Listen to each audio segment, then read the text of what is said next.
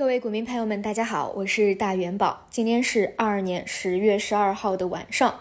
今天市场的这个剧本啊是非常戏剧化的，也非常的超预期。基本上很少有人会想到今天下午会突然出现这样一个暴力的放量的拉升。所以呢，我们肯定感到非常的兴奋，会去说，哎，当下是不是一个趋势反转或者反弹的一个起爆点？以及在今天的盘中啊，我相信啊，肯定有很多的散户朋友们已经做了一个跟随的动作。毕竟呢，今天其实是一个放量的大阳线，而且这个阳线的反弹的力度其实是比较强的啊，并不是一个弱势无量的一个反抽啊。那就大家的这些疑惑啊，我也给到大家我自己的一个判断跟思考啊，是分成五方面。面来说的，首先第一个层面，在看到今天下午一点多以后出现一个比较反常、离奇的一个快速的拉升，我们的第一反应啊，理论上应该是想要各处找原因啊，找到背后的一个真相，那可能会通过各种途径啊，比如说看一些啊网站啊，或者说大家看一些社群的群聊啊。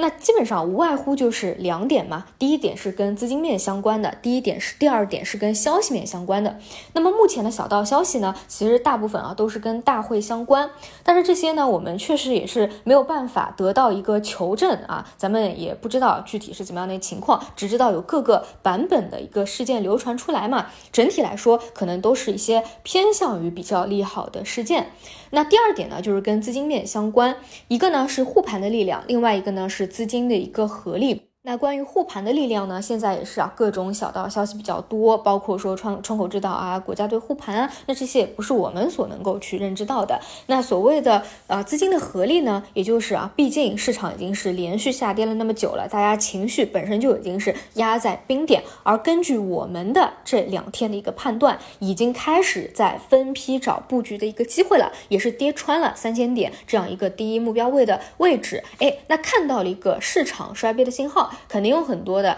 啊，无论是踏空资金也好啊，观望资金也好啊，啊，哪怕是以一个日级别。短线的角度来说，可能都想要去顺势而为去做一个参与。毕竟今天下午的一个放量是比较明显的啊，是实实在在的有增量资金去入场的啊。那差不多就是这样的一个原因吧。但是实际上啊，没有找到任何特别强有力的啊消息上的反转啊，认为大家最为担心的啊，国内国外的一些不稳定的因素发生了一个变局。所以其实呢，还是啊一些不明真相的神秘力量的一个因素啊。那第二点。就是对于今天的这样一个放量阳线拉升、拉回三千点性质的一个判断和定义。那这个判断呢是具有一定的主观性的，大家只能够作为一个参考啊。我是觉得啊，当下的这一波调整和四月底那一波真正的见底调整还是有比较大的一个区别的。首先，我们就从一个技术面啊，技术角度来说，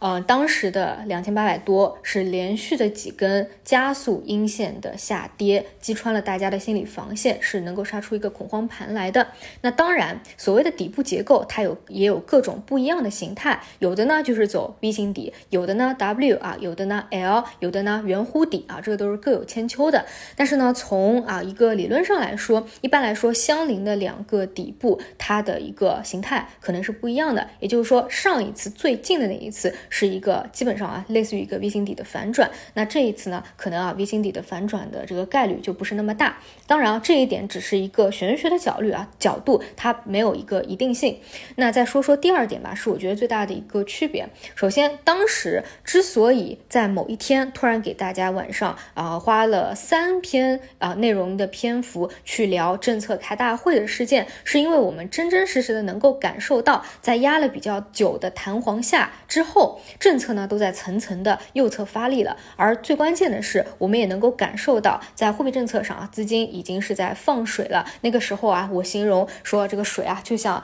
用那个喷泉一样啊，在源源不断的喷出来，市场上的水啊是多了扑出来了，而且呢有各种去证明，比如说美股下跌的，但是我们完全不跟跌，去证明我们自己的一个强度。而在当下啊，首先第一点，从技术角度说，其实并没有啊完全的构筑好一个底部的形态。第二点呢，就是啊根据我们刚刚讲的第一部分的判断，其实啊并没有发生一个特别扭转性的啊根本性能够促成反转的一个事件。因此呢，我其实更多把它定义为，因为要开大会了嘛，可能会有一个维稳的需求，所以呢，我的判断是会围绕着关键点位三千点附近构筑一个震荡，也就是说，它不会一蹴而就，今天起爆就连续性的进行一个起爆，从今天开始直接进行一个 V 型的反转了。所以啊，在今天啊这样一个放量阳线以后啊，我对于后期的一个判断啊，是可能会围绕着三千点附近做上上下下的一个震荡整。理，在整理了一个阶段以后，再开启一个上升的小级别的一个趋势波段。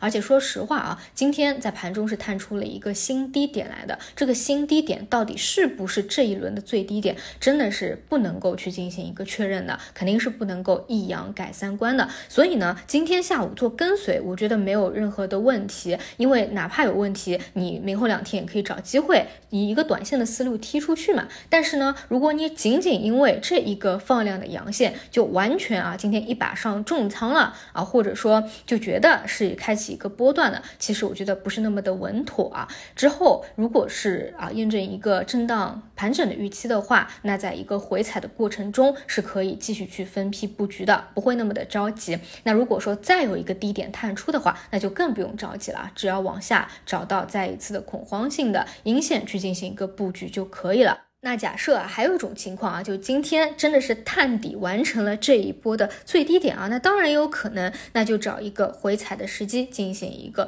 分批的布局啊，这些都是一个比较好的思路。那再说回啊，具体的仓位配置上，之前呢规避掉这一波的市场的回调，一直强调风险的问题，强调大家需要去进行一个清仓，或者说啊清仓也都是可以的，这个看个人的一个投资体系。一般来说啊，做中长线的，不管怎么说啊，空仓的这个概率是比较小的。啊，一般可能都是会留有一些投资票的底仓的。那你们说啊，如果说在今天你在盘中下午已经是顺势而为了，再去加了两层仓或者三层仓，我觉得问题都不大的啊。因为做一个跟随的动作，毕竟要从一个惯性上来说，它还是会有一定的延续性的。虽然不知道延续性延续多久，那大不了明后两天再把它踢出去嘛，啊，这问题都不大。或者说啊，如果你今天要跟随的较为早的话啊，你把这部分的仓位啊作为第一笔的布局之后，不去把它给抛掉，呃，我觉得问题也不大，因为这一个阶段我们主要的思路是找盘中的一个地点进行布局嘛。今天其实盘中啊又创出了一个阶段性的新低来的。当然啊，不管怎么说，其实最关键最关键的是啊，你要去符合你个股本身的一个节奏啊，对吧？比如说这个个股你本身就比较看好的，然后呢这。一波是回调到了六十日线的附近，那其实就是很简单，在回踩六十日线或者大跌到六十日线，或者说回踩又拉升以后，去以六十日线作为一个止损和防守位，进行一个布局试错的一个参考。因为毕竟还有一个重要的点啊，就是如果说啊，你真的是强势股啊，股性比较活的，也是很有可能啊，在大盘见底以前就有所表现的，这个都得依据啊，肯定自己看好的方向去做。我这里就举光伏新技术的一个例子吧，像宝信科技，昨天盘中在回踩了二十日线、布林线中轨以后，直接一个涨停。今天啊，市场行情又非常的火爆，继续来了一个两连板。那么像这种呢，它跟随着大盘的节奏啊，影响干扰就会。比较小一点，自己有自己的节奏。一旦呢这种回踩到位啊，它的一个初步的初始的一个起爆，本身的一个涨幅啊，可能就会拉的比较的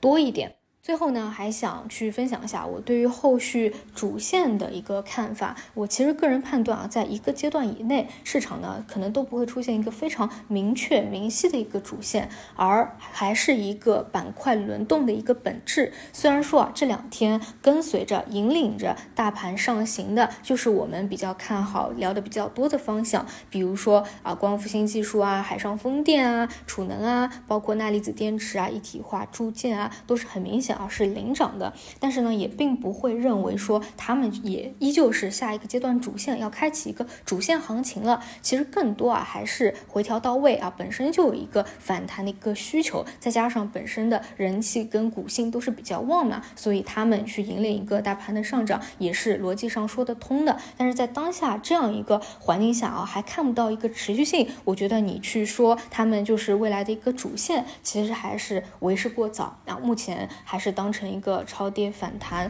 来去看。总之啊，在今天啊这样一个不同寻常的行情以后啊，股市的人气呢可能也会短期的被带起来，大家呢很多人啊可能也会一样改三观。但是我我个人还是觉得啊，要保持冷静，还是更多看一个搭住震荡结构的一个过程吧。好吧，以上就是我自己的一些想法，那我们就明天早晨再见，拜拜。